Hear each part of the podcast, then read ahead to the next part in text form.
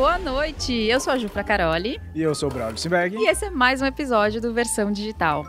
Gente, a gente quis inovar e hoje a gente trouxe dois dos maiores nomes do marketing tradicional para conversar com a gente.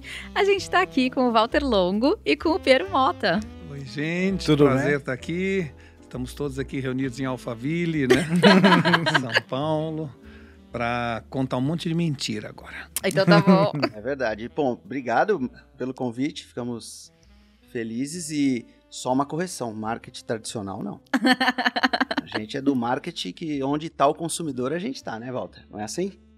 É, não existe esse conceito de marketing tradicional, né? É, existe o marketing já- que é e o marketing que já era. Exatamente. É isso aí, já vamos começar Já vamos então começar já com a essa, com essa polêmica. parquinho, então. Porque muita gente hoje fala que existe o, marketing, marketing tradicional e o marketing digital.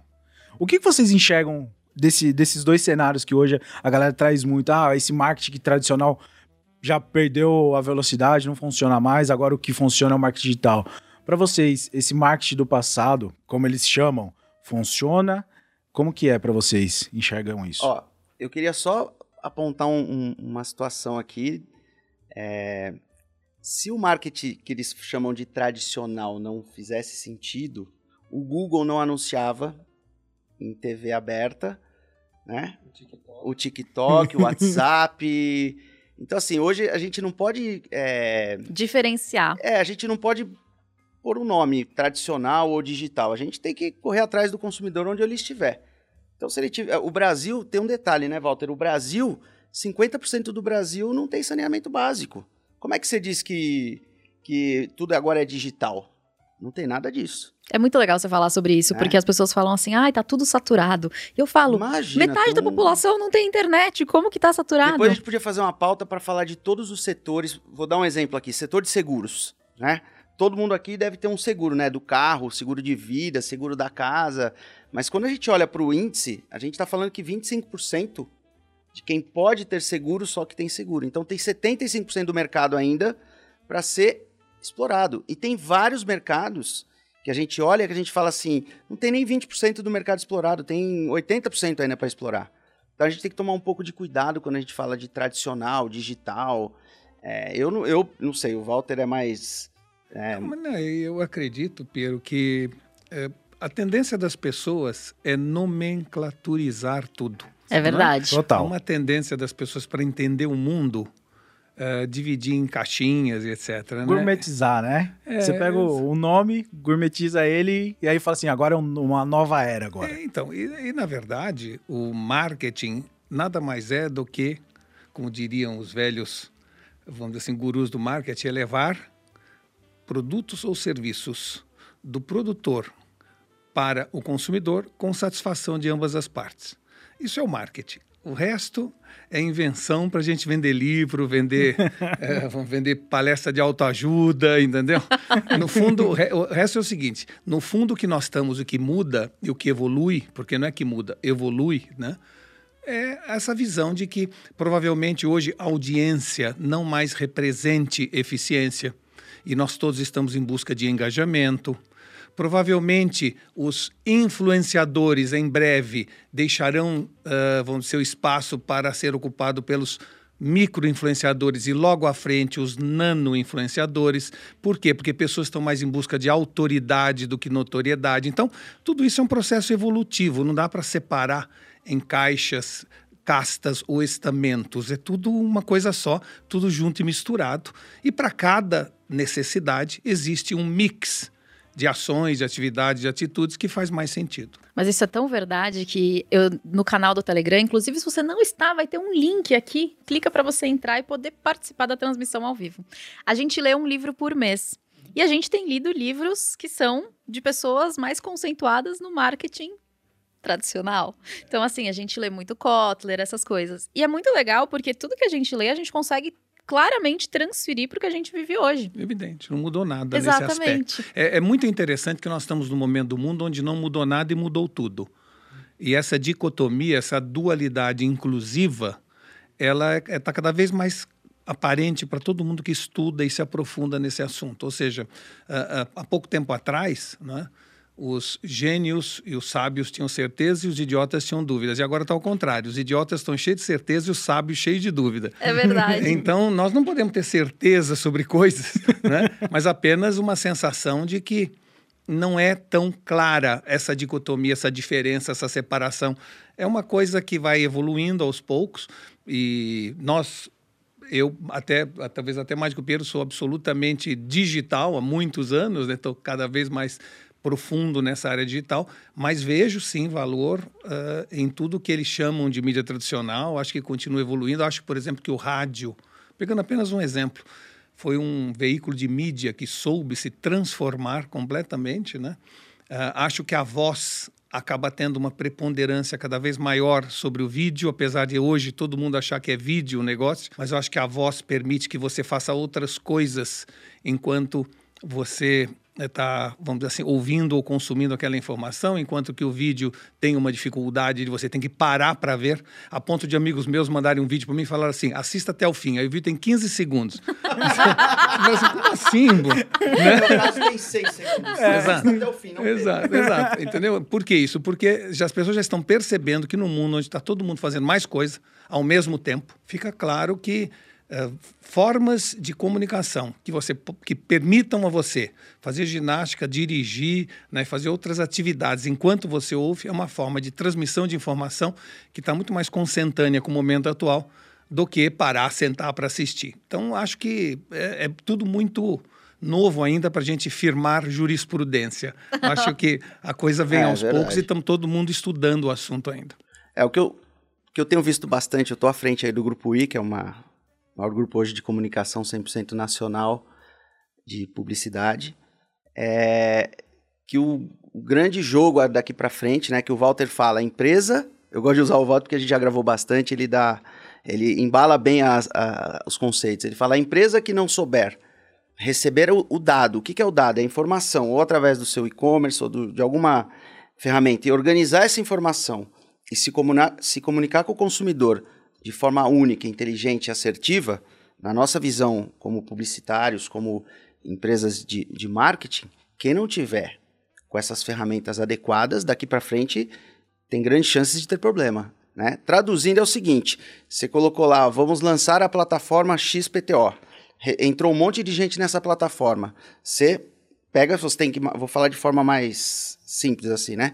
Você tem que mapear, taguear essas pessoas, entender cada consumidor, cada momento daquela jornada daquele cara, e no final do dia você criar uma comunicação mais específica para ele, né? A gente tem exemplos de sites que quando tais pessoas acessam, ele muda de cor.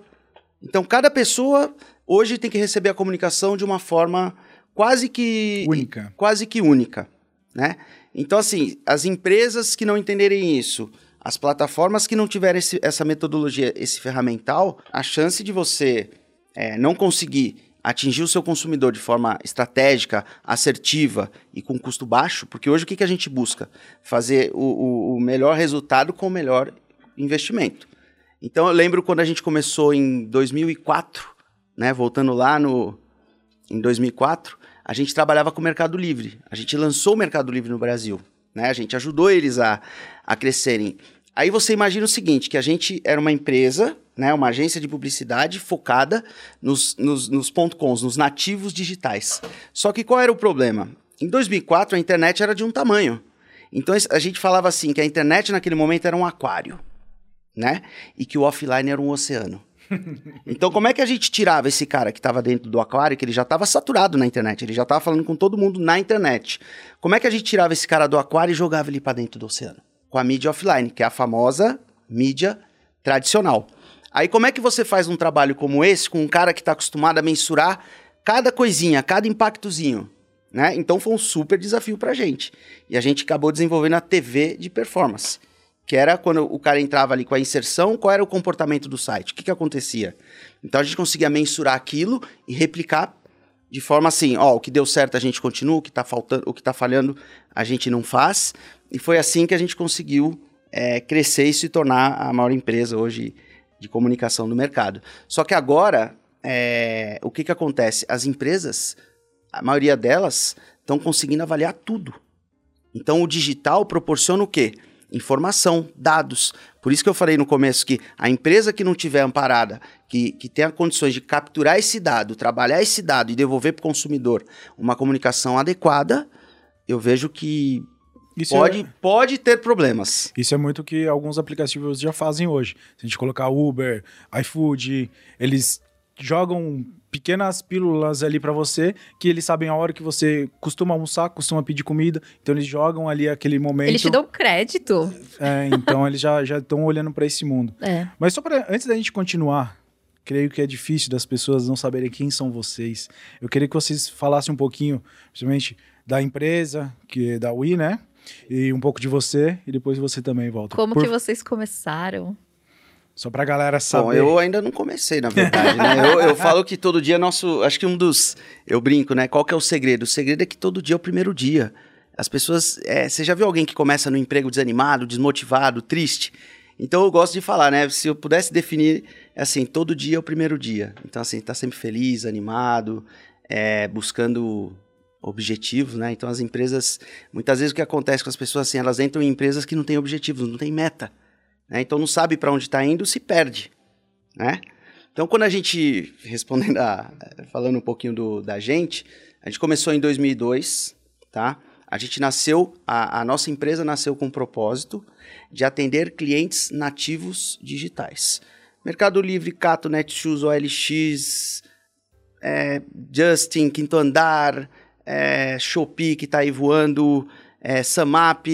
Então, assim, a gente aprendeu em 2002, 2004 a lidar com esses clientes que eram nativos digitais, que foi a primeira onda dos pontos cons, né? E aí depois o que, que aconteceu? A gente começou a crescer, atender muito desses clientes e a gente se consolidou com uma empresa é, bacana que entendia dos pontos cons, mas já estava vindo a onda das startups. E a gente precisava dar um segundo passo. Então a gente construiu essa empresa que chama WI, que é a agência WI. Né? O WI vem de nós, de coletivo, de colaborativo, leve. E estamos falando de 2002, né? Hoje é fácil falar isso, né? em 2002, quando você falava nós, o cara falava, não, não, não, fui eu que fiz, não foi? Então... E aí a gente, em 2000 e... 2017, mais ou menos, a gente começou a perceber que a gente precisava mudar o comportamento da nossa empresa, senão a gente não iria acompanhar o movimento do mercado. E o porquê que a gente percebeu que a gente tinha que mudar o comportamento da empresa? Porque o consumidor tinha mudado o comportamento. Então a empresa que está olhando para o concorrente, na minha visão, está olhando para o lugar errado. Né? A- as empresas têm que olhar para o consumidor. Qual é o novo, qual a nova mudança de comportamento? E baseado nisso, a gente montou uma nova agência que chama-se LVL, que é a agência que a gente falava que ia levar o consumidor, desculpa, levar o, o, o cliente para o próximo nível. Porque uma startup, ela não está habituada a anunciar. Então você precisa educar esse cara, você criar parâmetros, KPIs, indicadores, porque senão o cara chega ali com aquela coisa, não, vamos fazer não, não é assim, a gente precisava educar. Então a gente criou a LVL, que é a agência que ia levar esses, essas startups para um próximo nível de comunicação. Né? Contando um pouco da, da história do, do Grupo I. Nesse meio de caminho, a gente percebeu o quê? Que existiam vários momentos em que o cliente precisava fazer ativações. O que é fazer ativação? É pegar o produto ou o serviço e levar até o consumidor para ele entender melhor como é que funciona aquilo na prática. E aí a gente montou a, a, a Live, o eLive, que é uma empresa que a gente brinca, né? Que a gente faz do batizado ao Rock in Rio. né? Muito bom. Não é isso, Walter? Bar- É isso aí, bar mitzvah, fazemos tudo. Então, a história do grupo mais ou menos é, começou em 2002 com a Wii. Em 2017 a gente montou a LVL, que é a empresa que iria trabalhar com as startups, ia levar o- o- o- os clientes para um outro nível de comunicação. Criamos a live nesse meio de caminho para fazer um serviço full service. E aí nós começamos a perceber que estava acontecendo uma nova mudança de comportamento do consumidor. Foi aí que a gente pensou: ou a gente vai ter tecnologia junto com marketing, ou a gente vai ficar literalmente para trás. Foi aí que a gente comprou, fez uma aquisição de uma empresa chamada Superari, né, que é uma Martech. O que que é uma Martech? É você usar de tecnologia e marketing para gerar resultado para seu cliente. Eu vou dar um exemplo aqui para vocês.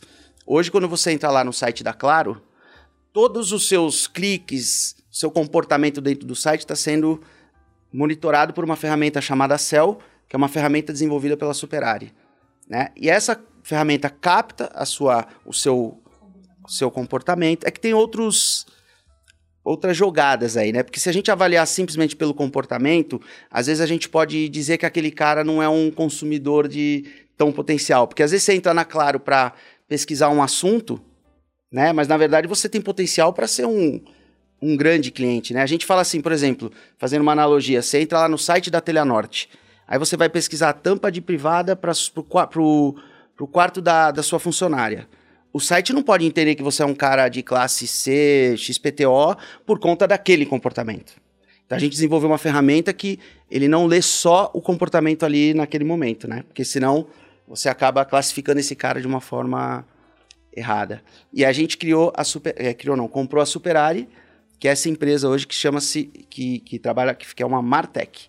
Então, a gente, se você olhar desde 2002 até hoje, o que que a gente tem feito? a gente tem acompanhado a mudança de comportamento do consumidor. E a gente fala que as empresas que não olharem para a mudança de comportamento do consumidor vão ficar para trás. Seria gostoso, né? Ter uma única empresa no modelo, como vocês falam, tradicional, mas não dá. Ou você acompanha o movimento ou você fica para trás. Então hoje a gente tem o grupo I, é formado por essas quatro empresas, que é a agência UI, LVL, WeLive e Superari. E a gente já acabou de fazer uma quinta aquisição agora. Que Meu isso? Que é já olhando para esse, esse momento que o Walter fala, né? Que é dos influenciadores. Como é que. Porque o cliente hoje chega e fala: ah, como é que eu faço? Eu tô vendo as marcas fazerem. E a gente falou, cara, a gente precisa organizar o, a festa. Né? Não é falar, ah, eu gosto da Ju. Não, a Ju não é um bom exemplo. É, ah, eu gosto da fulana lá que tem um milhão de seguidores. Ah, vamos fazer uma ação com ela? Peraí, não é bem assim. Precisamos entender se, que tipo de seguidor, se é orgânico, se é não sei o quê, qual o target dela, se ela tem notoriedade ou se ela tem autoridade, como o Walter disse. E a gente desenvolveu uma ferramenta onde a gente consegue buscar todas essas informações e atender o consumidor, nosso cliente, de uma maneira mais assertiva. E mais do que isso, né? A gente, a gente organiza essa história. Então, por exemplo, eu vou fazer uma ação com a Ju. Eu venho aqui, conto do produto, explico, levo ela na loja, se for o caso, e a gente faz o cara entender do universo. E não é uma única ação, é um negócio com uma é, perenidade, né? Eu, eu falo assim que na internet, o cara foi uma vez no restaurante, postou, ele é consumidor daquele restaurante? Não é. Então, assim, a gente tem que ser, de fato, fazer uma jornada, fazer um negócio organizado, com começo, meio e, se Deus quiser, sem fim. Porque hoje a gente está vendo muito isso, né? A comunicação, ela tem que ter continuidade. Né? Um, tem que ter uma história.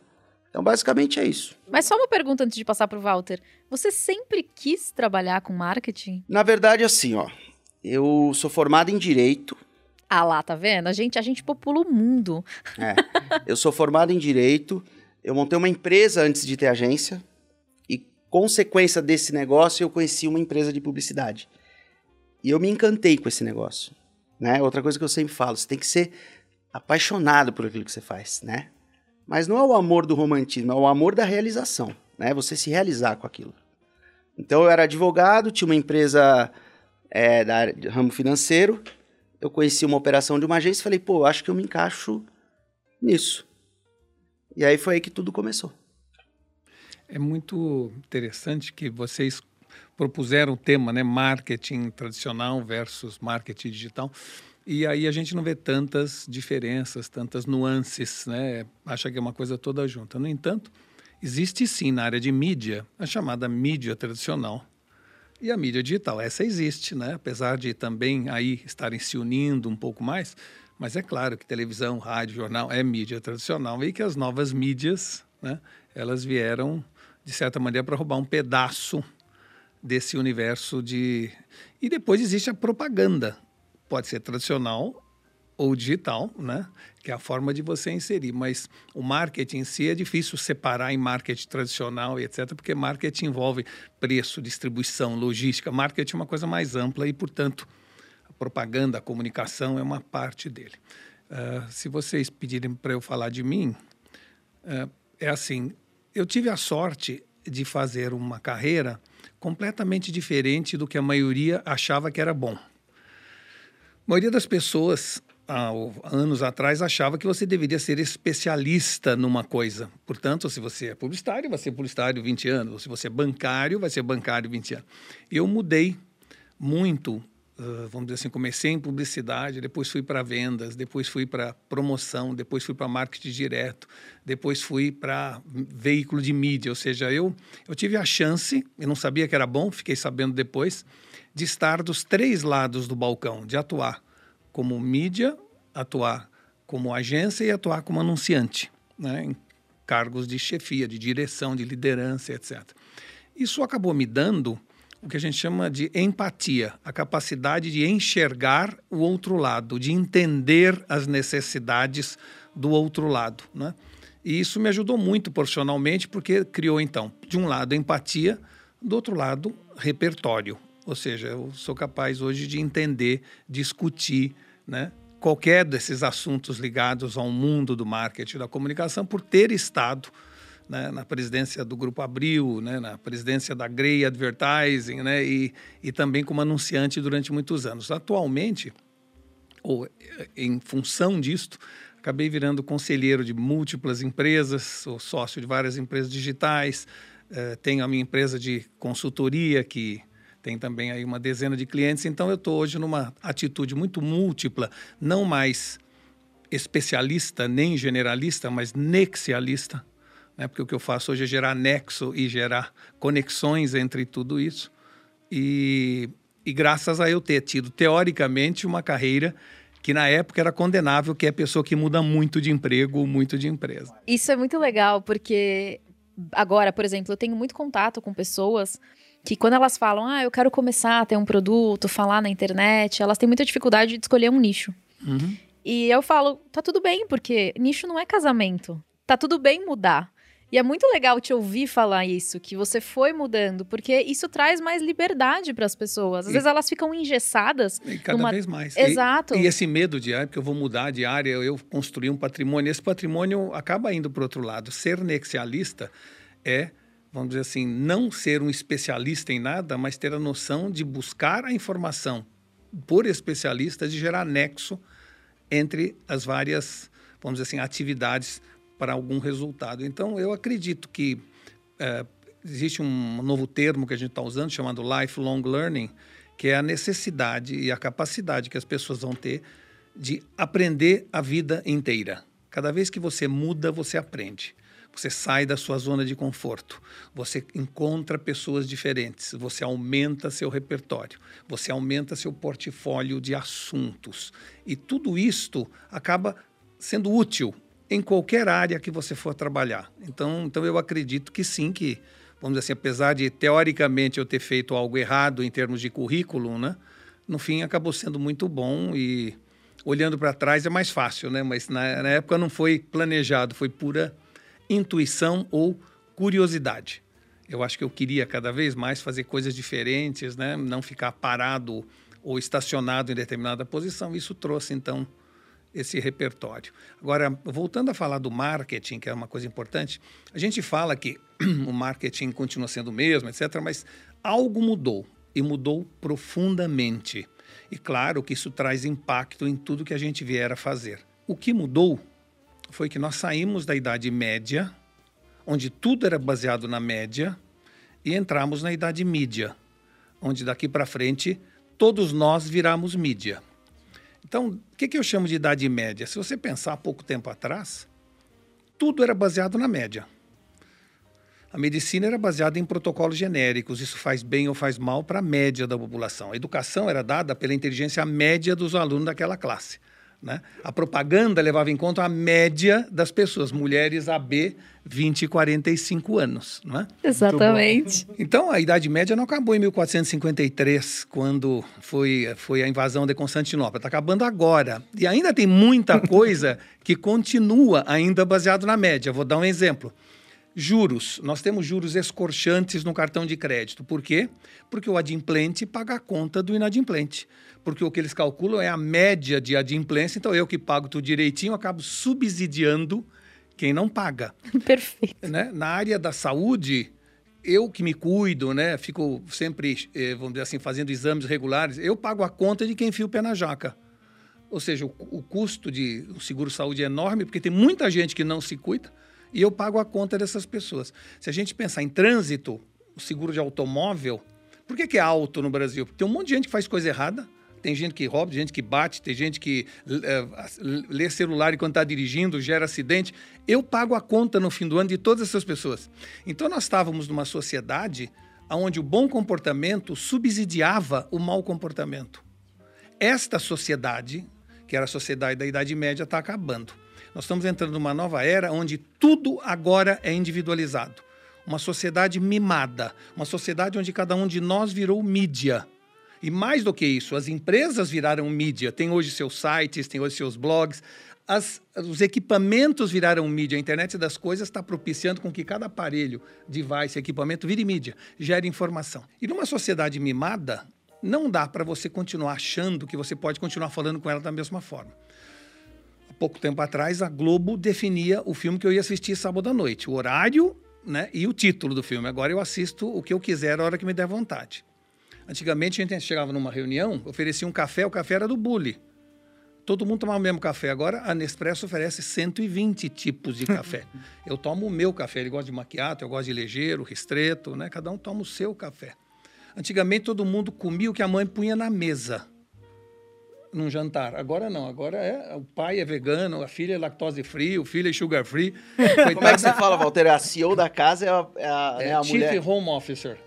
Né? Cuidando de controle de estoque, etc. Então, você vê que a sociedade mimada não admite mais ser tratada pela comunicação da forma como vinha sendo tratada até agora ela está querendo, a sociedade em geral, o consumidor em geral, está querendo daqui para frente uma relação com marcas baseado num tripé. E qual é esse tripé? É facilidade dos produtos e serviços, produtos cada vez mais fáceis de usar, ver porque que o iPhone tem um, um, dedo, você domina tudo, né? Mas muito mais, então produtos mais simples, simplicidade de produtos e serviços, flexibilidade de processo. Eu quero comprar do jeito que eu quiser, quero comprar na loja e te receber em casa, quero receber em casa e tirar na loja, eu quero, eu quero comprar na internet, eu faço como eu quero.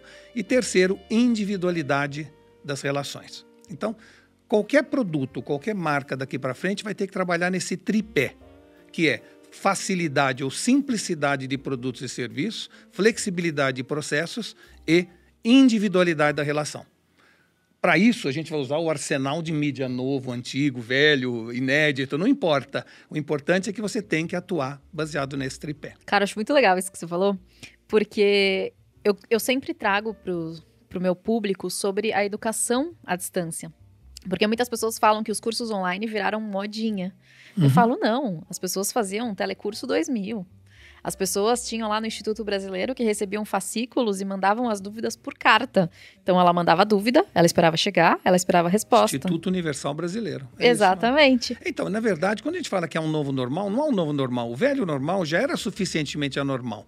Foi apenas uma aceleração. E cá entre nós, você pensar que, vamos dizer assim, numa classe, você pode dar a mesma profundidade temática para pessoas que são bons naquela matéria ou ruins naquela matéria. Toda vez que você for basear a sua didática na média, você fica inacessível para o mais fraquinho e absolutamente cansativo para quem entende aquilo rápido.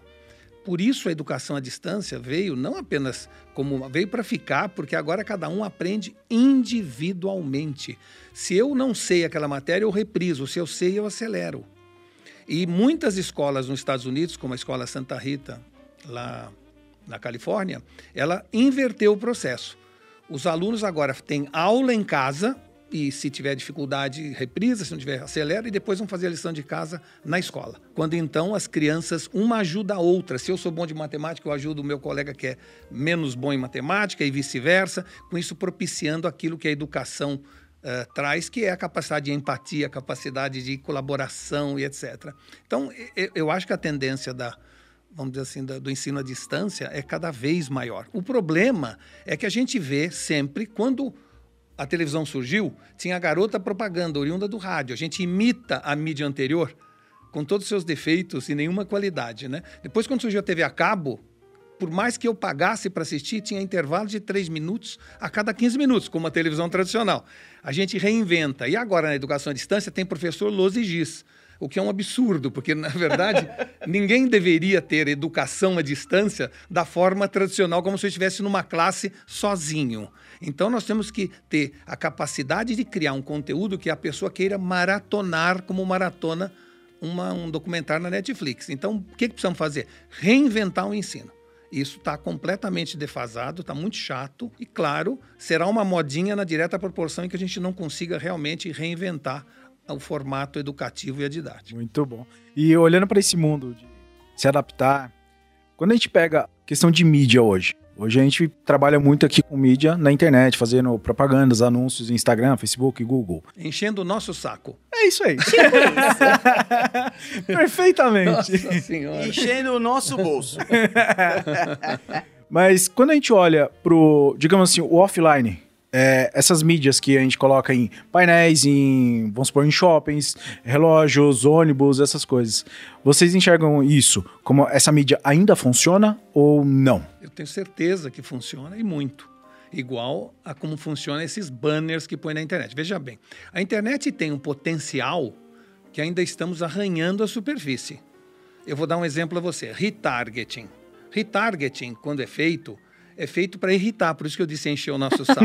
eu, por exemplo, vou comprar uma caixa de vinho para o casamento do meu filho numa loja de vinho.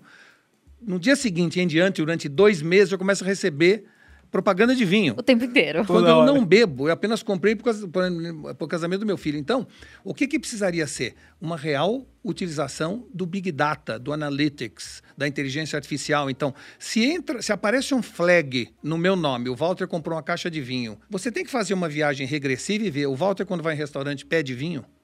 Quando ele viaja, ele compra vinho no exterior, está tudo aí, os dados estão todos aí, se eu compro no cartão de crédito, etc. E aí, se eles veem que foi um assunto, como o Piero falou, fortuito, episódico, não me mande tanta coisa de vinho, porque não me interessa. Exato. Então, no fundo, nós estamos ainda com uma ferramenta poderosa, vamos dizer assim, uma Ferrari, mas andando como se estivesse dirigindo um Fusca. Isso ainda dá pena. E tem muita gente fazendo errado, e isso é pior do que a mídia não invasiva de um outdoor. É completamente diferente ter um outdoor de passagem onde eu vejo uma marca, me interesso pelo produto, mas ele não interrompe a minha direção, fala, breca! Espera um pouquinho que eu vou te passar uma mensagem. É isso que irrita para gente, entendeu? A intromissão numa sociedade, como eu falei, cada vez mais mimada, está gerando cada vez mais fricção. E isso é muito ruim para marcas e produtos. Tem marcas hoje que eu estou com raiva dela porque ela está me incomodando. E por que, que ela está me incomodando? Antes não me incomodava? Não, porque eu não era mimado como eu sou hoje. Eu não, eu não tomava o café que eu queria, eu não assistia o filme que eu queria, eu não assistia a propaganda que eu queria. Agora que tudo tem feito, que é feito para mim, a propaganda tem que se adaptar e tem que entender e parar de encher o meu saco. Só isso. O problema é assim, ó, respondendo essa pergunta. Se não funcionasse, né? Você não, não ligaria a TV e assistiria lá no, no, horário nobre, né? Que a gente chama, que a gente nem sabe mais qual é o horário, é nobre, nobre. Mas vamos dizer, falando em mídia tradicional, horário nobre é 9 horas da noite. Você assiste lá Magazine Luiza, Casas Bahia, o próprio YouTube, Google, Facebook, todo mundo anunciando. As próprias e mídias aí, digitais estão tá indo. E aí o que, que você explica, né? Porque você pega uma Magalu, por exemplo, é uma empresa digital, né? Se funcionasse apenas o digital, você acha que eles fariam ou não? Se não funcionasse? Não, com certeza. É, eu tava ontem assistindo lá o, o, domingo. Eu nunca assisto, é raro, tá? Cara, no, no programa de domingo, Magazine Luiza não é que fez um comercial de 30 segundos. Ele entrou no meio do programa, colocou um monte de produto ali e falou: Ó, na Magazine Luiza você encontra saco de arroz, bicicleta. Por que, que vocês acham que eles fazem isso? A gente, eu vou contar um caso nosso. A gente tem aquela Shopee, que é de. É, é tipo um Mercado Livre, né? Cara, eles tinham uma média ali de 200, 300 mil downloads de aplicativo. Nós fizemos uma campanha, foi um recorde de 5 milhões de downloads. Caraca. No, na mídia que vocês chamam, eu não chamo de mídia tradicional, tá? na mídia que vocês chamam de tradicional. Então, respondendo a pergunta de vocês, funciona muito. Agora, para funcionar, você tem que estar tá preparado para receber aqueles dados, aquela informação e saber como você lida com aquilo no, no momento seguinte. Porque se você não estiver preparado, aí você deu um tiro de canhão e mosca, né? Então, se você estiver preparado para pegar, captar aquele dado todo e dar uma sequência naquilo, eu acho que com certeza é muito eficiente. O Piero está falando algo também que eh, nos remete a outro assunto, que é o branded content. Isso é uma das coisas que mais cresceu nos últimos anos e que pretende ainda crescer muito, que é a capacidade de integrar informação publicitária a conteúdo dos veículos de comunicação. Isso era algo proibido, feio, difícil, e agora está muito mais aberto. Então, claramente, pessoas não compram revista para ler anúncios, sim para ler artigos, e claramente não compram uma televisão ou assistem televisão para ver intervalo comercial. Aquele fumódromo do intervalo comercial, ele vai ter problemas em breve, porque as pessoas vão evitar de assistir, porque vão estar tá mudando. Então, o que, que vai acontecer? Provavelmente nós teremos marcas cada vez mais gerando conteúdo. E esse é o futuro da chamada, vamos dizer, mídia tradicional, que, como ele falou, a gente chama de mídia tradicional porque, na verdade, ela é uma mídia que está aí há muito tempo. Mas o conceito de tradicional não é pejorativo. Não. O conceito de tradicional significa que ele está aí há bastante tempo, enquanto que tem alguma mídia que é nova, né? Então, vamos dizer assim, eu sou uma pessoa tradicional, ele é uma pessoa nova, é uma questão de idade. Não quer dizer que a gente pense diferente, Antigamente, né, que a gente seja é, menos eficiente. A gente fazia né? as campanhas, falava, ó, oh, essa marca tem tradição, né? Tem... Isso. Agora parece que é feio ser tradicional, é. né? É um é. absurdo, é claro, não tem nada a ver. É, ser tradicional pode ser tão... Sabe por que ele é tradicional? Porque ele é tão eficiente há tanto tempo que ela continua aí. Por isso que ela é tradicional. É o efeito Lindy, né? Ele se, se prolongou no tempo. Não, então um fator aí que é, ajuda bastante quando a gente fala dessas mídias é, mais antigas, que é uma questão de credibilidade, tá? Então, assim, por exemplo, uma marca que anuncia na, na emissora líder, ela no dia seguinte ela passa a ter uma credibilidade, uma confiança do consumidor, né? E a gente falava o seguinte, que antigamente a conversa terminava ali, né? Então você fazia aquele comercial de 30 segundos e ponto final, não tinha o cara para onde ir, ele saia correndo e ia na loja. Hoje a conversa começa ali. Então ele começa ali, cai para um e-commerce, para um site, para quer que seja, a conversa continua ali. E a partir daí, a empresa, entendendo aquele comportamento, aquele consumidor, ele começa a se comunicar de forma única com esse consumidor. Por isso que evita que o cara que comprou o vinho para o casamento não seja incomodado todos os dias com uma oferta de vinho, sendo que ele compra o vinho a cada 15 anos. Então, a diferença está aí. E essa ferramenta que nós desenvolvemos, que é o CEL, chama CEL, ela exatamente tem esse cuidado de não gerar uma comunicação para a pessoa que não tenha nada a ver com o perfil, com o comportamento.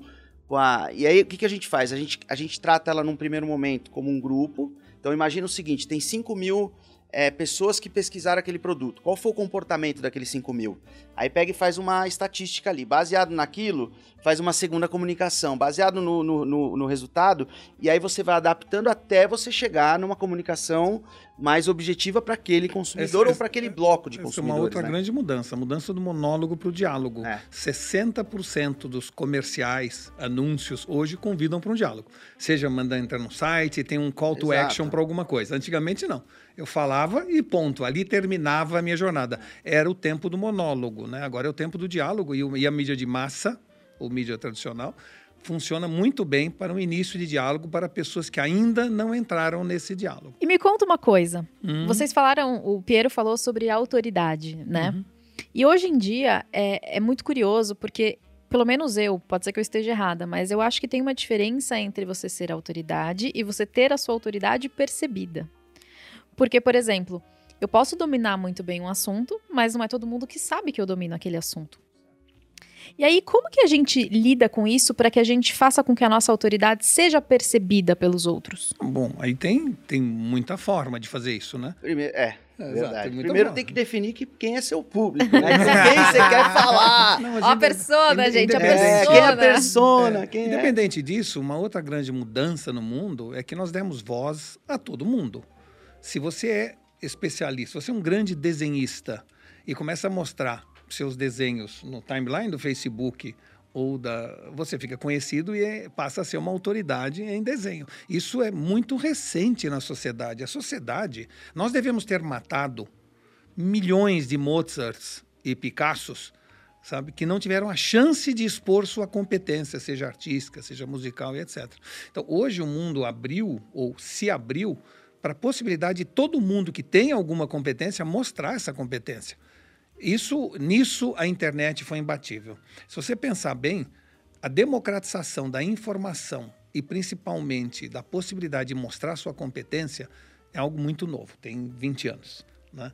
E, e antes disso, você tinha que ser amigo de alguém, amigo do rei, né? Você tinha que ser, vamos dizer, ter a sorte de encontrar um mecenas que te ajudasse. Você precisava de alguma coisa que pudesse de, uh, te dar acesso. Hoje não. Hoje qualquer pessoa que tem algum grau de competência entra na rede, seja no YouTube, no Instagram, onde for, mostra essa competência, toca uma música, pinta um quadro, falo sobre autoajuda, falo e se a pessoa falar uma coisa relevante, tiver uma boa qualidade artística, ela vai ser reconhecida. Então, isso é um dado que a gente deveria estar festejando, celebrando em todas as cidades do mundo, todas as noites, que nem a gente faz no Epicot Center, com fogos. Se você pensar a liberdade que as pessoas passaram a ter de morar em qualquer lugar do mundo e ter acesso à Biblioteca Nacional do Congresso de Washington, a poder estudar o que quiser, na hora que quiser, na profundidade desejada, e poder ter acesso a mostrar sua competência para qualquer pessoa do mundo, isto não tem preço. Isso é algo inédito e o mundo ainda vai aproveitar disso muito mais do que está aproveitando hoje.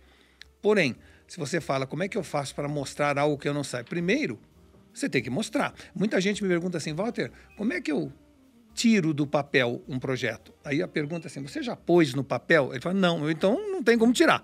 Você vai ter primeiro que pôr no papel. Então, se você tem uma competência, sabe?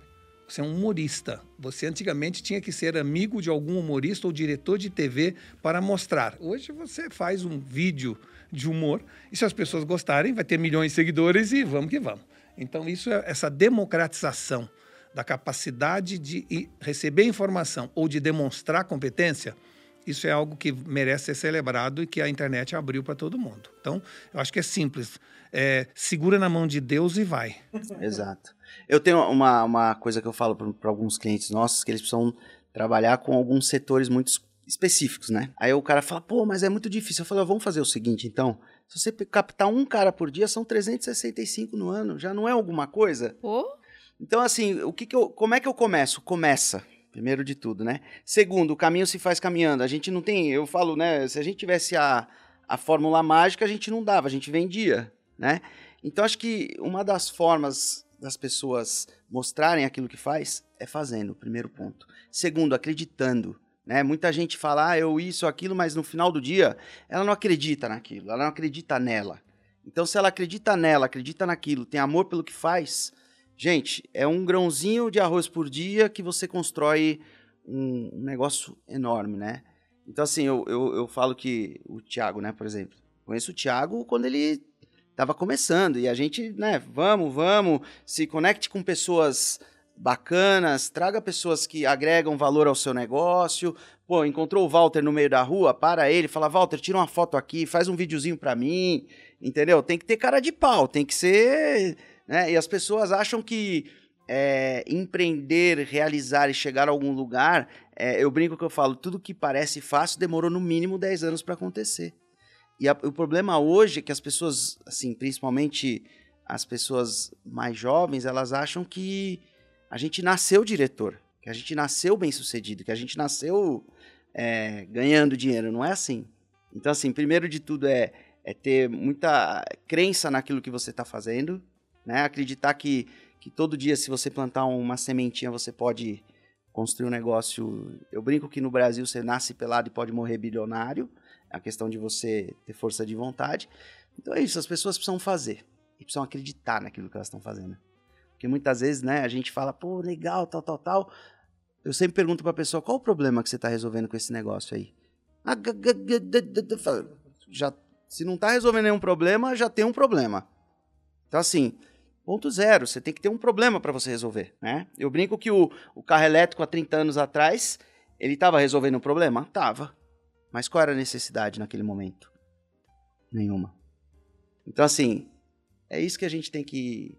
É que, a, é que, a, geração de hoje, a gente fala muito disso. A geração de hoje é geração miojo, né? Uhum. É, Eles querem tudo pra. Quer é. tudo... Eles... Mas, é, mas pensa um pouco, se assim, a geração de hoje, os millennials, eu sou muito crítico em relação aos millennials, já fiz muitas pesquisas sobre eles, né? São pessoas com absolutamente determinadas a mudar o mundo, mas com preguiça de arrumar o quarto. A gente brinca muito nessa forma. E por que isso? Porque eles nasceram numa sociedade efêmera. Eles são uma resposta biológica a efemeridade. Se você pensar, tudo hoje passa rápido. tudo hoje é assim, num piscar de olhos. Eu me lembro que a, onda, a onda do boliche durou sete anos. Há alguns anos, muitos há décadas atrás. Depois teve a onda da paleta mexicana, durou um ano. Tem gente com palitinho em casa até hoje guardado em caixa, porque não sabe. Depois teve a onda dos food trucks, durou seis meses. A onda dos pop-up store durou três meses, ou seja, cada vez mais as tendências. Se você pensar em termos de latência cultural, que é o tempo que demora entre uma obra de arte ser conhecida, virar sucesso e morrer, antes do gramofone, a música demorava três anos para pegar e cinco anos para deixar de ser sucesso. Aí veio o gramofone, a vitrola, o rádio. E hoje, na época do streaming, duas semanas para pegar, três semanas para desaparecer. Aquele, aquele coitado, aquele coreano está até hoje tentando entender o que, que aconteceu. Nunca mais eles chamaram ele para nada. Nem para baile debutante Muito chamaram bom. ele. Ele era Muito um, né? Porque foi uma coisa Ele era um efêmera. fenômeno, então, tudo é absolutamente efêmero.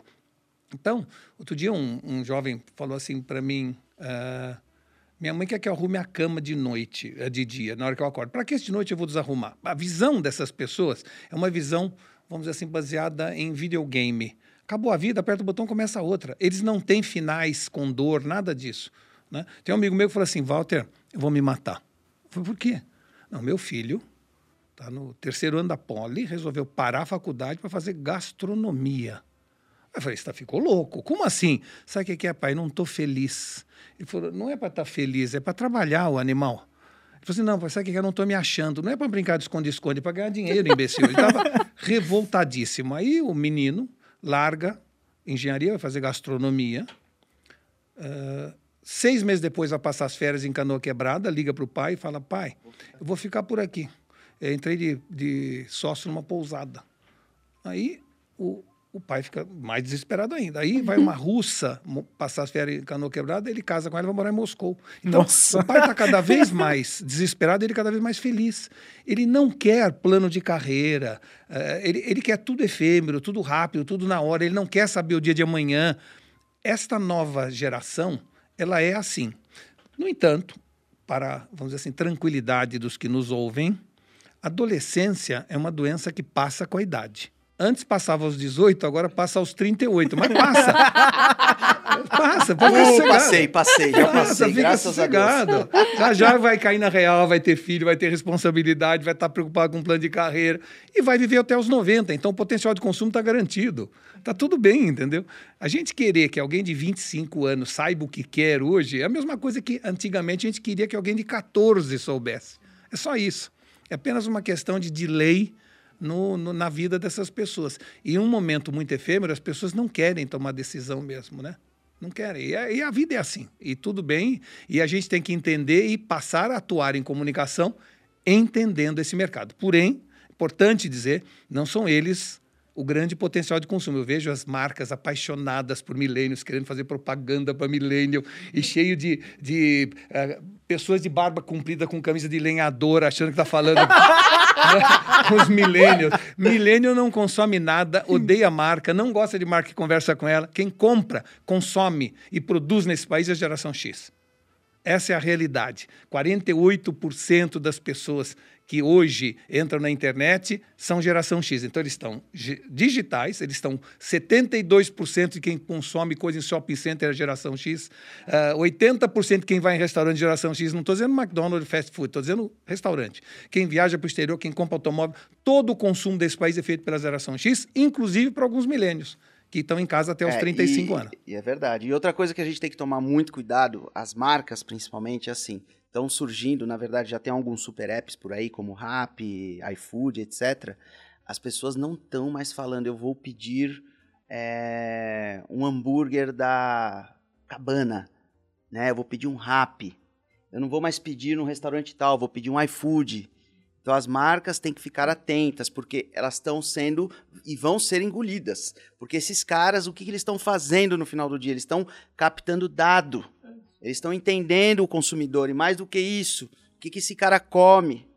Então, assim, as marcas têm que ficar atentas. E já já. E Porque já, o que, que vai acontecer vão- com o Rap daqui a pouco? Ele vai inventar a marca dele de chocolate, ele vai inventar o restaurante, ele vai inventar. Então, assim, fica a dica aí, ó. Contrata a gente aqui, vamos fazer um bom estudo. e, vamos, e vamos deixar de ser refém. Ele- o Piero, Piero tá falando um negócio super importante. Não, que e é, é o seguinte, verdade, eu é- falo não, isso porque total. eu, eu, eu, eu fico percebendo. Porque a gente Primeiro, mesmo a gente que tem consome, estudo, né? A gente, A gente a gente fala, fala. Não. vamos pedir um rap, vamos pedir um iFood. é. A gente não fala assim, vamos pedir em tal Mas, restaurante. mas independente do que você fala, o importante é que ele sabe o que que está em alta, qual é o tipo de informação, qu- quanto tempo a pessoa espera para entregar, que marca que ele prefere, que tipo de sabor ele gosta mais. E a partir desses dados, não tem por que ele não lançar uma cozinha e ele passar a produzir aquilo. Ou não vai fazer isso, ele vai falar, olha, em vez de 15% de taxa, eu quero 30 agora. E você vai ficar refém dele. Então, assim, o que, que- o, que, que o mundo está caminhando? Para onde que o mundo está caminhando? Para esses super apps. Por quê? Porque o consumidor ele está ficando maluco. né? Baixa o site da empresa tal para você acompanhar seus investimentos. Agora baixa o site para você comprar comida. Baixa o aplicativo, desculpa. Agora baixa o aplicativo do seu carro. Baixa o aplicativo do seu aplicativo. Hum. Aí quando você olha para o teu celular, você não acha nada. E aí qual que é a solução que esses, esses caras encontraram? Vamos pôr tudo dentro de um super app. Só que aí qual é o problema? Daqui a pouco não existem as marcas. Porque o cara tá comprando o Rappi, o cara tá comprando o iFood, Por, por o cara lado, tá comprando o XPTO, ele não tá mais comprando o chocolate da Cacau Show, ele não tá mais comprando o medicamento da MS, ele tá comprando no Rappi, no iFood. Então, é, por isso, por é isso um que a gente acha ponto de que assim, atenção. é, você está no Rap, você está no iFood, é importante se a sua estratégia de ecossistema, não de empresa, for pegar vácuo. Se você quiser pegar um vácuo, como a gente faz com corrida de bicicleta, você fica atrás do cara da frente, E com isso você tem menos resistência ao ar e você ultrapassa no final. Então, se você tem data de entrada e data de saída para entrar nesses super apps com uma estratégia bem definida de ganhar aquelas pessoas, mas na hora que aquela pessoa recebe, você levar alguma coisa para ela, iniciar um diálogo com aquela pessoa, se você simplesmente fala assim, ah, muito mais fácil, vou economizar em logística, não tem que ter telefone, eles vêm, tiram, retiram, retiram, é muito bom, por um tempo, mas você corre um risco e, no fundo, a internet veio com uma promessa: desintermediar as relações entre produtor e consumidor. E aparentemente foi reintermediada novamente. Né? Então, isso é preocupante a médio E e longo aí, prazo. de novo, aquilo que eu falei, né? O, o first date. O que, que os caras estão fazendo? Eles estão captando informação, eles estão trabalhando a informação, eles estão lapidando a informação, falando em termos populares, né? Estão lapidando aquilo e no final do dia esses caras vão dominar. Então, assim, o que, que eles estão fazendo é o que toda marca deveria fazer, né? Ao invés de dar na mão de um terceiro para ele cuidar do- da sua informação, você tem que cuidar da sua informação. Porque lá no futuro próximo é o que o Walter falou, o cara cobra 20, ele vai te cobrar 30. Aí 30 inviabiliza a operação. Ele fala, então tá bom, tô montando minha marca de chocolate rap. Se você, se você analisar bem, você tem que entender assim: eles estão errados? Não, eles estão certos. Sim, total. Errado é quem acha que, Que tá deve ser certo. assim que está fazendo. Errado é quem acha que tá certo. Tô Exato, vendendo, exato. dobrei minhas vendas, beleza. Exato, Você dobra as vendas Segura. mesmo e dá resultado. Por isso que eu digo, se a estratégia de pegar vácuo por um tempo faz todo sentido, mas você tem que estabelecer uma relação direta com seus clientes. Os clientes precisam e exigem ser tratados de maneira individualizada. Imagina o seguinte: se alguém compra todo dia um produto meu e o outro compra uma vez por ano, faz sentido eu tratá-lo da mesma forma? Dar o mesmo tipo de incentivo? Não faz sentido. Então você tem que criar programas de relacionamento para saber se aquela pessoa é um evangelista seu, é um, um usuário, vamos dizer assim, uma vez por ano. Se você não souber isto, você não vai conseguir tratá-los de maneira diferenciada. Num mundo onde as pessoas estão cada vez mais mimadas e exigem esse tratamento diferenciado, você vai ter problema. Ô, Walter, deixa eu aproveitar que você tá falando sobre o povo mimizento, né? O povo Uhum. mimado. Certo. Isso é uma coisa assim, ó. Eu observo que até a nossa produção de conteúdo na internet hoje tá muito difícil por causa dessas pessoas. Porque você não pode falar um A fora do que elas querem, que aí vira, assim, um drama. Você acha que a tendência é piorar? É, a- todo, pro- todo projeto piora se você não toma providência. E existe na história exemplos disso.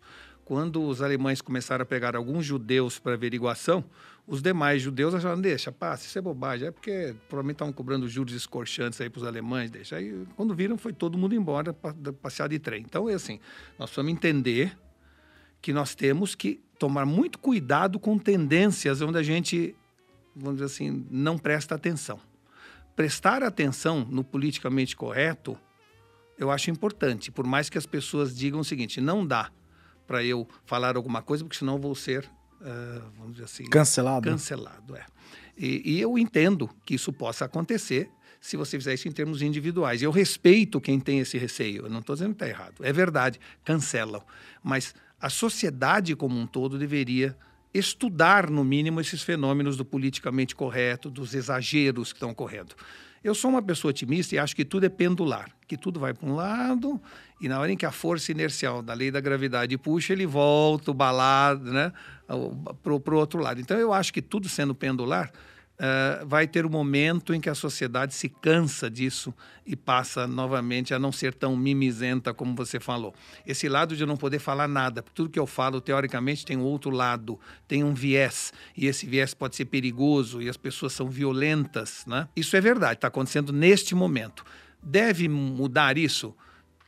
Tem gente que acredita que vai mudar, eu sou um otimista, acho que isso naturalmente muda. Tem outros que dizem não, vai piorar a um ponto de ficar insuportável. Uh, se as pessoas que acreditam que vai chegar num ponto que vai ficar insuportável deveriam estar fazendo alguma coisa para evitar que ficasse. Olha, eu, a gente que trabalha com comunicação, é um desafio é, minuto a minuto.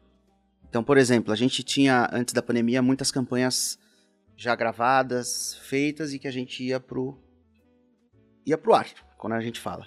E quando a gente olhava para aquela campanha, a gente estava levando o cara para a loja, só que o, o, o movimento era fica em casa. Então a gente teve que reestruturar toda a comunicação para adequar ao momento, porque senão a gente seria é, pisoteado. Então, o que, que eu recomendo? Eu acho que primeiro, sim, a tendência é piorar. Mas eu acho que toda marca tem que ter um posicionamento e até que se prove ao contrário, defender aquele posicionamento e responder ao consumidor. O que não dá é o cara criar um, uma situação, criar um, o famoso mimimi e não se posicionar e não dar resposta para o consumidor.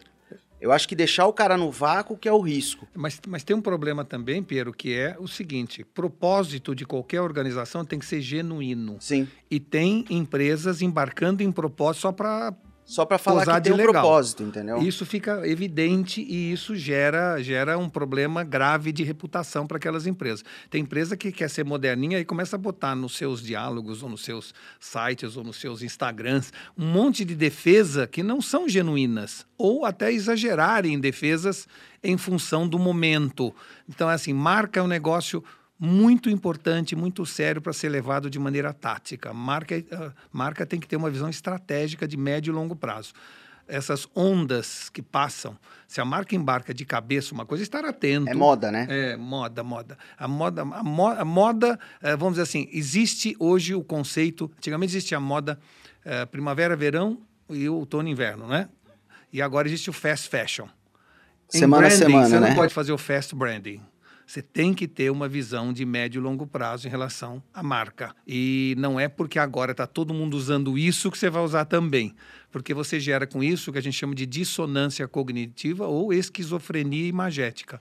O que, vamos dizer assim, você não vai sentir nas vendas imediatamente, você vai sentir na, na perda da reputação a médio e longo prazo, e aí é muito mais caro. Marca sofre, como todos os corpos, o efeito da lei de gravidade, ela vai baixando. Se você não percebe, ela vai baixando. Você vai fazendo bobagem, ela vai baixando. Fez bobagem, baixa mais rápido. Quando você vê, está no chão. E para subir essa marca de novo, vai custar muito mais. É o, o famoso ditado, né? Você demora anos para construir, minutos para acabar com é tudo. Isso, isso é. a gente pode trazer muito claro. Hoje tem as livrarias que com, com sair com, com essa geração dos e-books, dos livros digitais, as próprias livrarias estão entrando em uma decadência que, tipo. E não, não só isso, por causa da Amazon também, né? É, então, não, não conseguiram seguir o ritmo e perderam total essa marca, né? Você, como já trabalhou com, em grandes empresas, tipo, uh, de, de mídia, assim, de, de jornal, de revista, você viu isso aí é, no, no, no, dia a dia ali, as revistas hoje perdendo grande velocidade ou até muito dinheiro por causa desse digital com essa é, que está assim, acontecendo? Assim, é, eu sou suspeito para falar porque trabalhei muito dentro, mas eu diria para você o seguinte: a mídia impressa ela não está morrendo, ela está se suicidando, que é completamente diferente. Parece o efeito final é o mesmo, mas é muito diferente. Por que, que eu digo isso? Porque existe três tipos de curiosidade no ser humano Tem a curiosidade diversiva, que é aquela curiosidade genérica e abrangente sobre tudo, superficial, que, que eu quero me sentir seguro de saber que estou dominando o meu entorno. Então, assim, quem é o Big Brother ontem, como é que foi o resultado do jogo, quem foi demitido, quem foi contratado, como é que está o tempo, aquela curiosidade genérica e superficial. Depois tem a curiosidade empática, que é a curiosidade sobre pessoas. Então, quem casou com quem, né? quem divorciou de quem, como é que estava, qual era o vestido da Mariana Rui Barbosa na festa, ou seja, aquelas coisas, vamos dizer assim, que no fundo a origem é a origem da fofoca, a curiosidade empática. E aí tem um terceiro nível de curiosidade, que é a curiosidade uh, epistêmica. Essa curiosidade é a curiosidade mais profunda que você tem sobre o porquê das coisas. Por que, que aquilo aconteceu? Qual é o efeito daquilo? Qual é o resultado daquilo na minha vida? O que, que aquilo me afeta? O que, que a gente pode prever para o futuro? Uma curiosidade mais profunda, mais estratégica e mais analítica. Então, todos nós temos os três tipos de curiosidade. E a mídia impressa respondia a esses três tipos. Eu podia ver uma noticiazinha na, na área fast food, depois eu tinha uma matéria com mais profundidade, depois eu tinha um assunto sobre pessoas nas colunas sociais, não é? Respondia. O que, que aconteceu? A internet veio, as redes sociais chegaram e roubaram de uma maneira definitiva a curiosidade diversiva, que é essa genérica e abrangente, e a curiosidade empática sobre pessoas. Então, se eu quiser saber what the fuck is going on agora, eu entro na internet em dois minutos e eu vejo tudo de maneira genérica e superficial. Se eu quiser saber sobre as pessoas que eu admiro ou que eu odeio, eu entro no Instagram, passo a seguir, eu sei tudo sobre aquelas pessoas. Está satisfeita a minha curiosidade empática.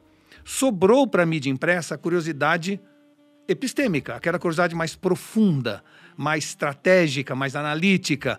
Mas o que, que fez os veículos de comunicação? Ao verem que o público estava gostando de coisas genéricas e superficiais, juniorizou as redações, tornou os jornais numa espécie de fast food de notícias e, ao fazerem isso, foram tentar usar as mesmas armas da mídia digital. Quando a mídia digital é muito mais rápida, muito mais barata, muito mais eficiente, então não sobrou nada para elas. Se, se a revista Economist tivesse ido no mesmo caminho, tinha assumido. Mas como ela continuou baseada na curiosidade epistêmica, ela continua um sucesso até hoje. Todas as outras que mudaram que entenderam que precisavam ser mais rapidinhas, mais ligeirinhas, mais jovens, mais moderninhas, mais efêmeras, mais frugais, acabaram deixando de ter razão de existir. Eu acho que a mídia impressa tem muito do pecado de ter não entendido que sobrou para ela, e ainda era uma sobra importante, é? uh, a curiosidade epistêmica. Uma, vamos dizer assim, uma revista Veja, que tinha um milhão e meio de assinantes, hoje tem 150, 200 mil.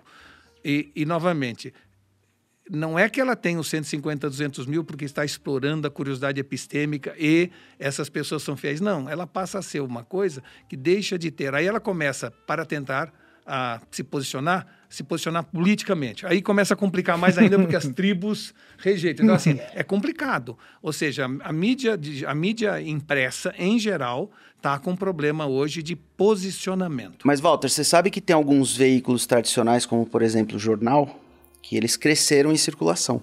Né? Eles têm hoje mais assinantes do que eles tinham no digital. No digital. Ah, isso, no digital. Então, acho que é, digital, é. não estamos falando de mais, nós estamos falando do digital, exato. Sem dúvida, é. cresceram e, e cá entre nós, novamente, cresceram através desta visão de curiosidade diversiva e não de uma curiosidade mais profunda. Até porque ler no celular não dá para você ler 15 páginas no celular. né? Você tem que ler no papel. Então, esse é o problema. Por isso que os livros cresceram em tiragens, em volume, a venda, e, e as e os revistas e jornais caíram em circulação uh, impressa, vamos dizer assim. Povo do Telegram, vamos para vocês. Vamos ver se vocês têm perguntas para os nossos convidados. Sabe que eles ficam um pouco nervosos, porque teve uma vez que eu a pessoa perguntava, eu bloqueava a pessoa e excluía, porque eu não sabia em mexer. Em resumo, a pessoa fez ah, a pergunta. Você apertava o botão e excluído. é, eu excluí. Aí a pessoa não sabia nem a resposta que tinha tido pra. Ou seja, você cancelava o, é, a cancelava pergunta. a pergunta. Exato. Não, assim, a pessoa perguntava, eu tirava ela, bloqueava, ela não conseguia voltar, ela não sabia a resposta que ela tinha para dar. Exatamente. Vamos ver as pessoas, como a gente tá muito, muito no fim. Vamos ver umas duas perguntas no máximo? Uhum. Vamos ver se alguém faz. E aí a gente faz as nossas perguntas finais para os nossos convidados. É, é muito bonitinho, porque eles levantam a mão e ficam balançando assim. Quer ver? Deixa eu aceitar aqui. Fala aí, Gu. Oi, Ju, tudo bem? É. Tudo bom? Queria dizer que eu tô adorando o programa de hoje, o conteúdo tá incrível. Mas a minha pergunta é, para os participantes é: eles falaram muito sobre dados e sobre é, como as empresas podem usar, como as empresas de publicidade podem usar essas informações e tal. E eu queria saber é, uma questão muito importante, que é como que essas empresas ficam afetadas pela LGPD? Como que isso influencia no mercado de, de marketing na visão deles? Tá bom, obrigada. Bom, LGPD é uma das melhores notícias que surgiram recentemente para marcas de qualidade. Ou seja, marcas que investiram durante anos no marketing são elas que vão usufruir agora da aceitação do opt-in que cada um de nós vai ter que fazer para ela. Eu só darei permissão para continuar um diálogo comigo as marcas que eu conheço, confio e respeito. O que vai fazer então com que esse lixo inteiro que esteja hoje se comunicando comigo saia e, portanto, as marcas de qualidade vão ganhar muito mais engajamento e audiência do que antes da lei do LGPD. Então tem muita gente ficando preocupado com essa lei, eu acho ao contrário.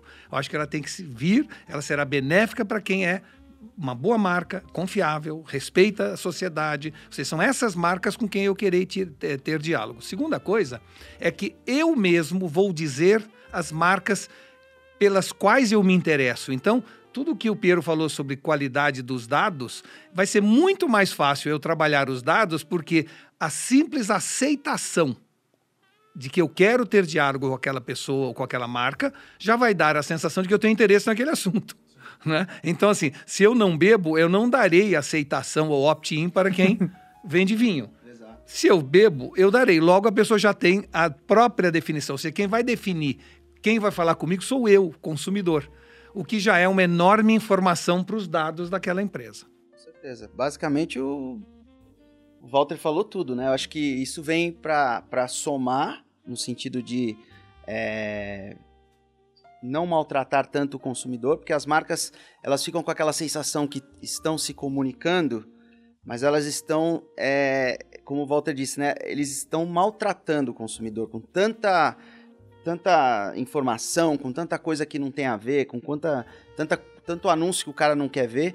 Então acho que o LGPD vem, ele vai de alguma forma assim somar para isso e dar uma limpada na base, como a gente chama, e realmente ter adesão daqueles que gostam, acreditam e querem estar naquela conversa. Exato. Agora, por outro lado, também não vai ser tão dramático assim quanto muita gente fala, porque tem as pessoas que ficam botando pilha em todo mundo, dizendo, não, você vai acabar o mundo. Não vai acabar o mundo nenhum. né? Ou seja, a LGPD vem para regular.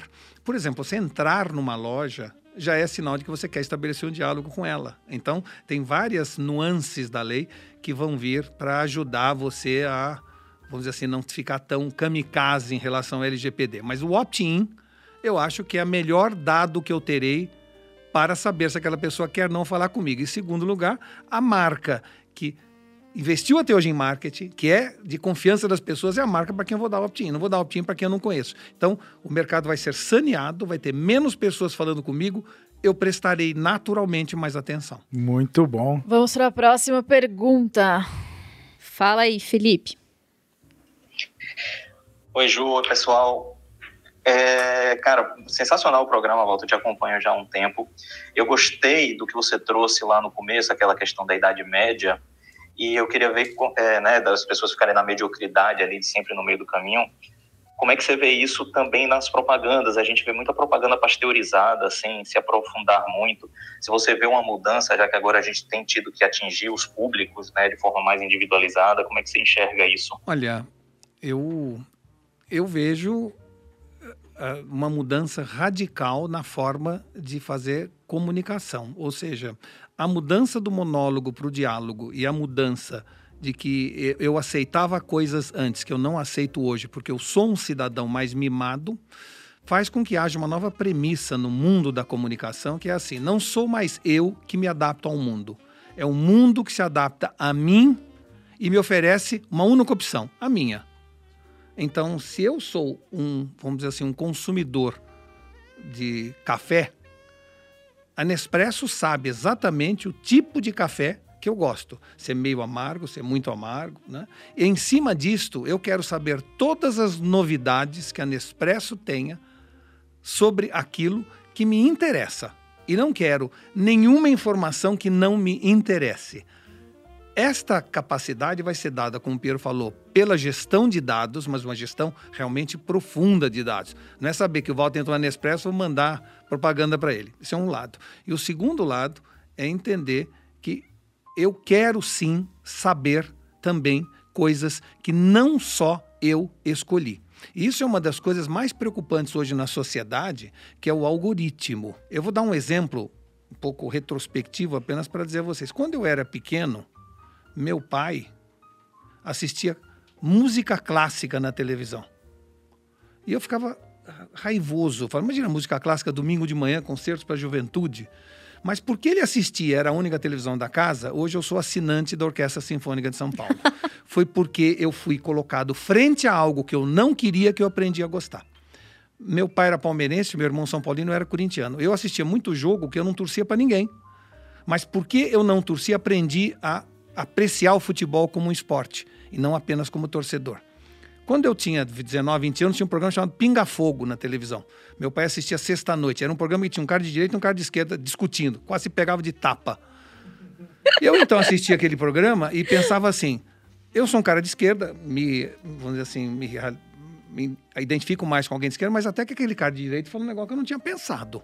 Até que ele tem um ponto interessante que eu não tinha intuído. Ou seja, na época da mídia de massa, antes da mídia digital, o que, que acontecia? Eu era frequentemente colocado frente a algo que eu não queria, que eu não escolhia e que jamais eu assistiria se não fosse a necessidade de assistir em função do coletivo. Corta, fecha a cortina, abre a cortina agora. O Zuckerberg chama os algoritmos na sala e fala: Ô turma, quero engajamento. E o engajamento você consegue através de dar para as pessoas apenas o que elas querem. A partir de você dar para as pessoas apenas o que elas querem, o que, que acontece? Você tribaliza a sociedade. Então, quem gosta da Hillary só vai receber a favor da Hillary contra o Trump. Quem gosta do Trump vai receber só a favor do Trump contra a Hillary. E eles saem se pegando de porrada na rua. Porque você tem certeza que o mundo inteiro está a favor das suas ideias. Então, nós estamos num momento onde a sociedade exige de nós o fim do, vamos dizer assim, o fim das diferenças, né? aceitação do contraditório, e nós estamos, como sociedade, graças aos algoritmos, cada vez mais fechados, encastelados em tribos, cada vez mais violentos de um lado ou indiferentes de outro. Se isto acontecer também na área de produto, vai ser muito ruim. Porque sim, eu apesar de gostar café meio amargo, eu também talvez aceitasse um café vanilla, que é um novo sabor. Eu jamais conhecerei se a propaganda não me der essa chance de lutar contra o que normalmente eu gostaria. E com isso nós ficamos na nossa zona de conforto sem experimentar o diferente. Então, temos aí uma questão sociológica para resolver, que é como que os dados devem ser usados na busca do engajamento, mas simultaneamente prometer propor, oferecer para mim coisas que eu não escolheria, que eu não gostaria e que talvez eu goste, eu me torne um cidadão muito mais, vamos dizer assim, com muito mais repertório, com muito mais experiências, portanto, no fundo, vivendo mais. Essa é uma questão que ainda não está respondida. E aí, Piero? o que eu vou falar? Então eu vou, eu vou começar perguntando para você agora. Manda, mas manda uma daquelas assim. Na verdade, não era uma para derrubar. tá bom. Eu só queria que você indicasse um livro para as pessoas. Olha, é... apesar de eu estar na área de comunicação, né? Eu sou um cara de gestão de negócios. Eu gosto muito de. Eu acho que as empresas é, que vão sobreviver daqui para frente, elas têm que fazer tudo isso que a gente está falando e não esquecer que tem que ter uma gestão tem que cuidar do dia a dia, né? Dos números, dos negócios. Então eu, eu tenho um livro que, eu, que eu, eu, eu, eu gosto muito, que chama Dobre Seus Lucros. É um livro meu de cabeceira, porque aquele livro me ensinou muita coisa. Então acho que se eu pudesse dar uma dica, dobre seus lucros. Você está olhando para mim querendo que eu indique um livro, é isso? É lógico. eu ia indicar o seu, Walter, mas ia ficar Não, muito, não, mas muito cara de pau, muito né? dobradinha, exatamente. mas eu vou indicar um livro interessante. É, eu li essa semana e eu confesso a você que eu tenho duas qualidades que eu me orgulho muito. A primeira né, é a minha memória, a segunda eu não me lembro. Então, então é assim, eu, eu sei qual é o livro, vou indicar, mas eu não me lembro o nome do autor. É um livro de 1700 e pouco, 1750, se não me engano, escrito naquela época. E o livro chama-se Viagem ao Redor do Meu Quarto. E foi um dos livros mais interessantes que eu vi recentemente, porque trata-se de uma pessoa que, por razões políticas, foi presa num quarto durante 45 dias. E ele então aproveitou esse período para escrever a vida dele naquele quarto durante os 45 dias. E aí você percebe a importância da imaginação na vida das pessoas. Porque ele viveu de uma maneira riquíssima durante 45 dias fechado lá dentro, e ele mesmo diz: existem dois seres dentro de mim. Né? Uh, aliás, está aqui, chegou, é Javier de Maistre. Xavier de Maistre, Viagem ao Redor do Meu Quarto. Esse é o autor. Obrigado aí pela dica. Então, esse livro mostra o seguinte: que a imaginação é um software que todos nós nascemos com ele, depois, por falta de uso, vai ficando na última página do nosso iPhone, a gente nunca mais, uh, vamos dizer assim, habilita ele novamente. Mas ele, durante 45 anos, viajou mais do que se ele tivesse dado a volta ao mundo dentro do quarto dele. O caminho que ele fez entre a mesa do quarto e a cama durma 50 páginas. E quando ele passa em frente ao espelho, ele começa a entender quem é o real amigo dele, o espelho, que é capaz de lhe dizer as verdades nua e cruamente. E quando ele chega na janela e observa o céu, ele fala: por que, que essa maravilha que é as estrelas, céu, por que, que ninguém olha para o céu como a gente deveria olhar e descobre que na verdade é porque não é pago, porque tudo que é pago você valoriza. Então, ele passa durante 180, 200 páginas uma viagem de imaginação dentro do quarto, e ele diz: existem dois seres dentro de mim, o homem e o monstro. O monstro está preso, mas o homem está solto aqui dentro desse quarto. E quando ele sai, ele percebe lá fora que o monstro está solto, mas o homem está preso aos seus compromissos, às suas preocupações cotidianas. Então, é um livro espetacular, porque eu cada vez mais acredito que nós precisaríamos, como seres humanos, resgatar a imaginação. A imaginação é a nossa verdadeira liberdade. Deus, quando nos expulsou do paraíso, deixou um easter egg dentro da gente que é a imaginação e a gente pode voltar para o paraíso na imaginação. Hoje à noite posso jantar com a Cleópatra. Ou eu posso ir é, eu passear na Torre eu vou jantar, Eiffel. senão eu chego em Exato. casa e apanho, entendeu?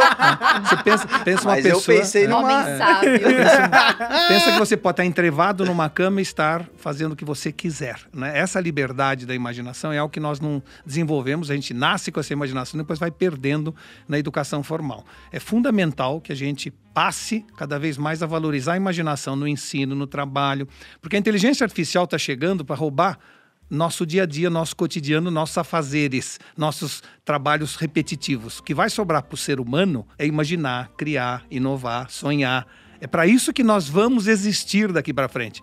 Então, quando surgiu o carro autônomo, ele não, ele não chega para roubar emprego de motorista, ele chega para dizer, Walter, senta no banco de trás, namora com a sua mulher, brinca com seu filho, leia um romance, seja seja humano. Porque levar você do ponto A ao ponto B eu levo.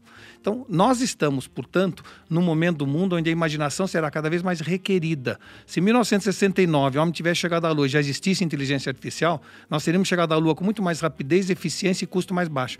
Mas nenhuma inteligência artificial teria imaginado ir à Lua.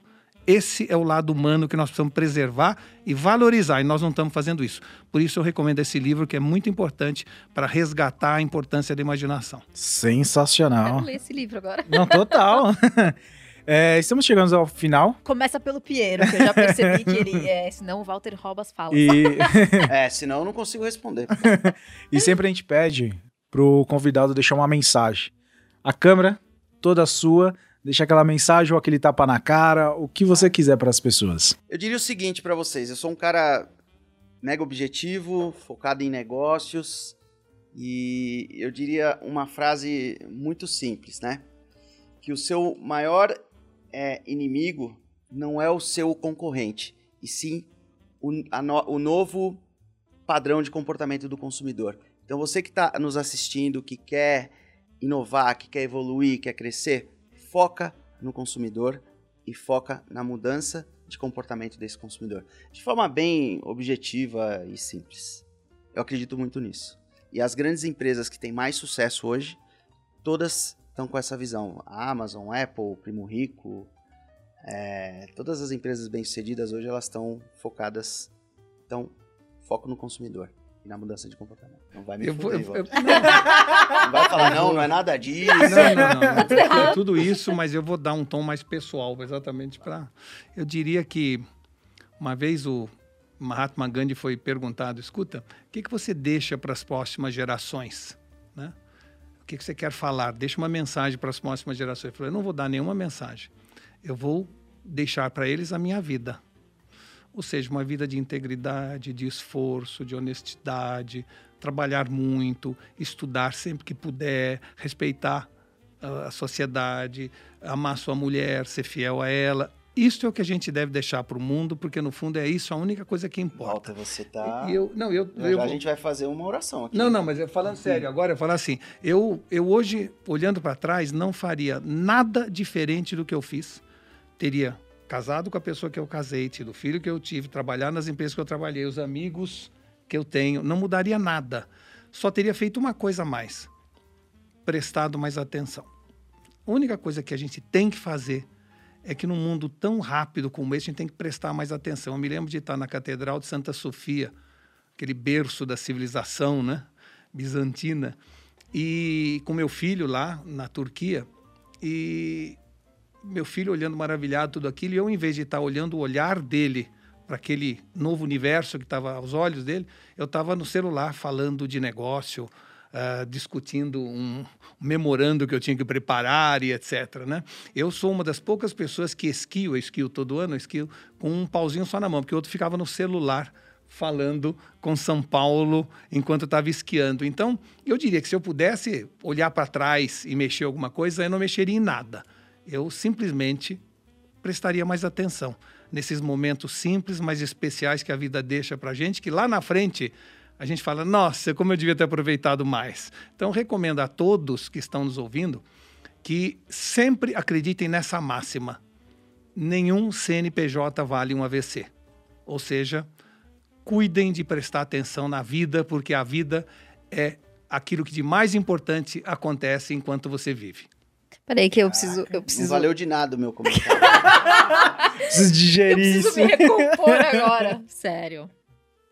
Não, mas isso, isso é, é- Cara, a mensagem foi sensacional, mas isso é muito verdade, né? Porque às vezes a gente passa muito tempo da vida, a gente tá viajando, tipo, na Disney ou em qualquer lugar que tá passando aquele momento ali e você preocupado no celular mandando um e-mail. Às vezes você coisa. está na Disney e não está na Disney. É, e com a imaginação você pode estar em São Paulo e estar na Disney. É, É, verdade. é eu não tenho nem como agradecer vocês Imagina, por terem aceito nós. o nosso convite. Foi uma Nós que honra. agradecemos. Onde que as pessoas acham vocês? O Piero na Ui. Piero Ui. Piero é. Piero I no Instagram. E por aí, né? E por aí. E por aí. Só, né?